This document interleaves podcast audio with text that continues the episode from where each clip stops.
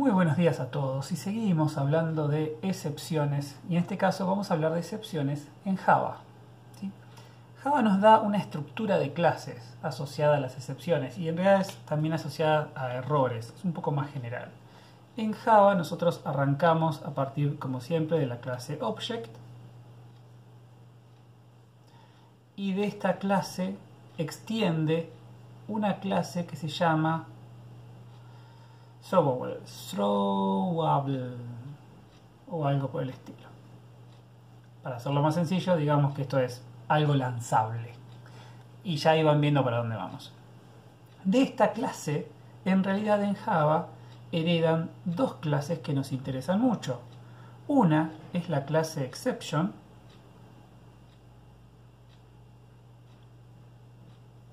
y la otra es la clase error. Y no son equivalentes, no son lo mismo. Recuerden lo que habíamos estado hablando en la clase anterior. En realidad, dentro de Java, error y todas las clases que heredan de error, como por ejemplo puede ser eh, virtual machine error, es una clase que hereda de error, estas, que están en esta jerarquía de herencia, estos son errores propios de la ejecución de la máquina virtual.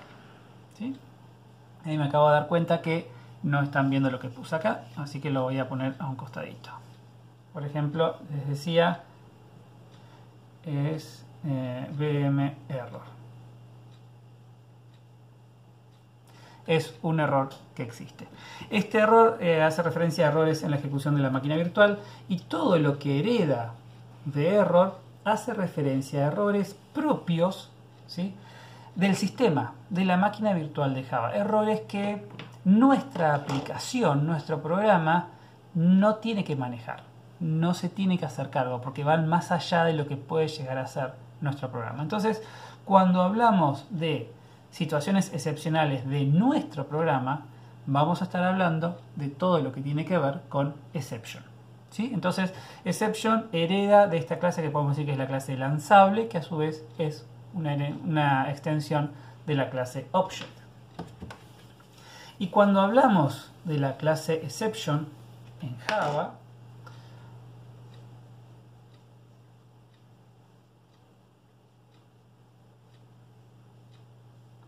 también de nuevo se abre toda una jerarquía de herencia. Recuerden, todo lo que hereda de exception son errores causados por el programa, el programa que nosotros estamos desarrollando o alguna circunstancia externa al programa. Como habíamos hablado en la clase pasada, no se puede conectar a una IP.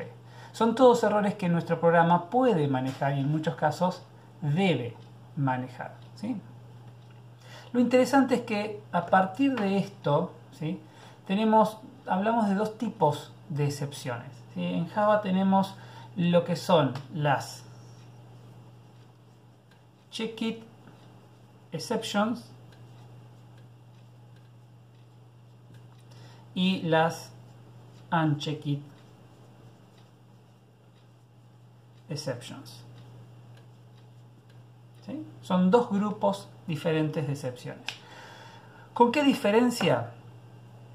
Todo lo que nosotros llamemos una check-it exception son aquellas excepciones que cuando el compilador detecta que hay una situación que potencialmente puede generar una check-it exception, el compilador nos va a obligar a nosotros a hacer algo con esa situación.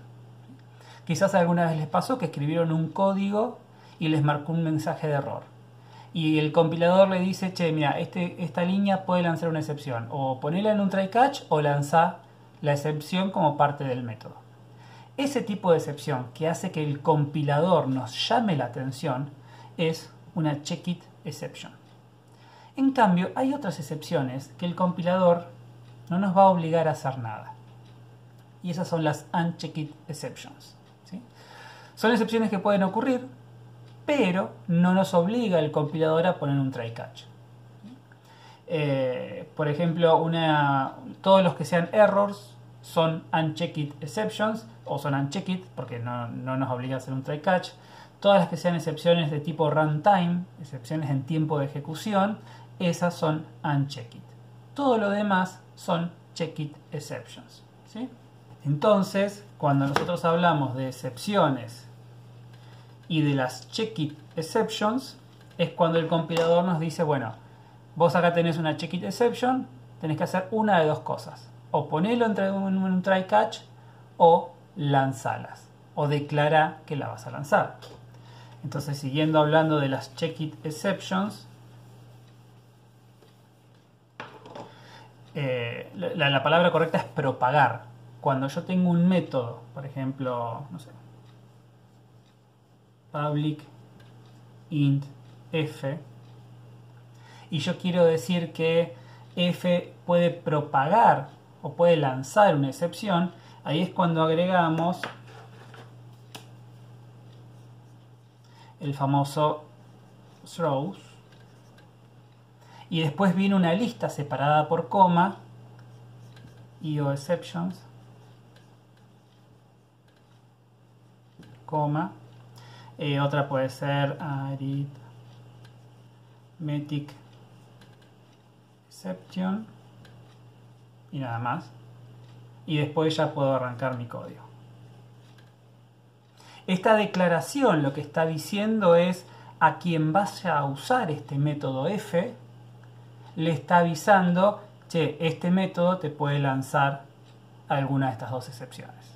Esto es, en la línea de código, cuando vos pongas el llamado a f, como estas son checked exceptions, el compilador va a ver esta declaración y le va a decir a quien está usando esa línea de código, che, hace algo. O propagalas, como está haciendo f, o pone un try catch. También esto significa que si yo digo que puedo lanzar esta y esta, que en algún punto de mi código se espera que yo haga eso. Es decir, en algún punto de mi código yo voy a manejar esto como si fuese una clase más. Entonces, en algún punto yo probablemente declare una variable de tipo IOException a partir de alguna condición, algo que se pase, IO new, ta, ta, ta. Y ahora yo es un objeto como cualquier otro, entonces le puedo setear el mensaje, el tipo de error que ocurrió. Y después esto termina con throw, sin la S, io. Y ahí lo que estoy haciendo es lanzando aquella excepción que yo avisé que podía llegar a lanzar. Ahora bien, de vuelta si lo pensamos desde el punto de vista de quien va a usar f, en algún lugar en el código va a estar el llamado a f. Y como este llamado a f es una checkit exception, el compilador va a obligar a la persona a que decida si propaga las excepciones que este f va a generar. Y ahí recuerden cuando hacíamos la clase pasada la cadena de llamados que seguíamos pasando para arriba la excepción, esa es la propagación, o si las va a manejar. Eh, uno puede decir manejarlas y aún manejándolas igual puede llegar a propagarlas. Eso es, también una opción. Pero bueno, si yo la quiero manejar, ahí es donde caemos en el famoso try catch. Ahí es donde yo, vamos a hacerlo un poquito mejor. Tengo mi try y mi catch.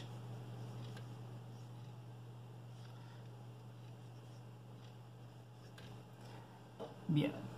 Y acá adentro estará el F. La, semántica, el significado que tiene esto es el bloque del try encierra todas las líneas de código las cuales yo quiero mirar por, lanzamiento de excepciones. Eh, yo podría poner todo, todo, todo mi código dentro de un try, try, catch, eso es posible. Podría hacer un try solamente por una línea de código. Esa es una, una decisión que yo solo tengo que tomar en función de lo que quiera hacer. Lo que sí es importante saber es que el alcance de las variables definidas dentro de un try es local al try. Entonces, si yo acá defino un int x que le asigno 0, este x no es visible fuera del try. Ese es un detalle que lo tengo que tener en cuenta. Y lo que mucha gente no sabe, porque normalmente no lo usamos, es que hay un bloque más. Es try, catch, vamos a hacerlo así, es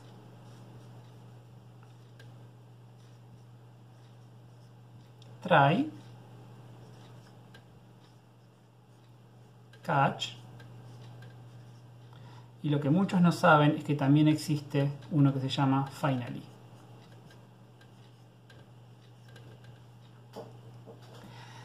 El, significado de esto es, acá tengo mis líneas de código, si acá salta un error, corto la ejecución de este bloque tal cual donde esté. Si yo acá tengo cuatro líneas y el error salta en la segunda línea, yo no ejecuto ni la tercera ni la cuarta.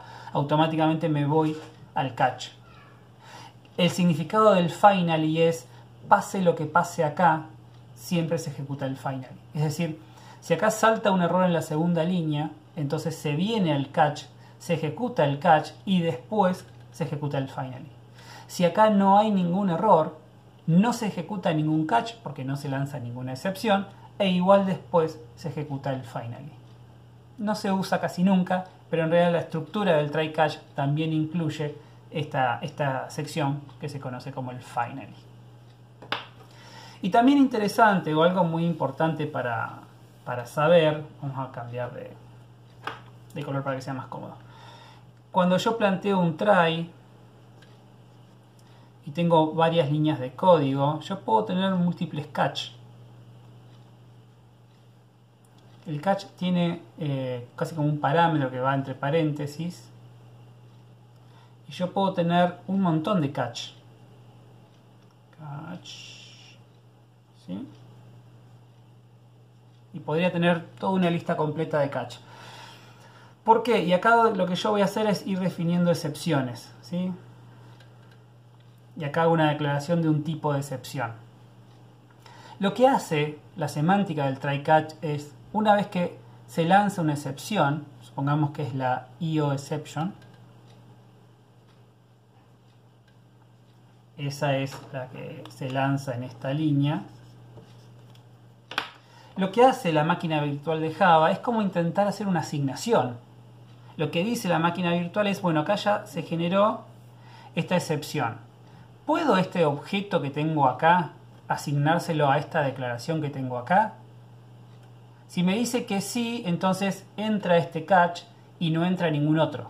Donde una excepción salta y se entra un catch, aunque tenga 20 catch más, más atrás, si entré a uno, terminé ejecuto, eso y listo.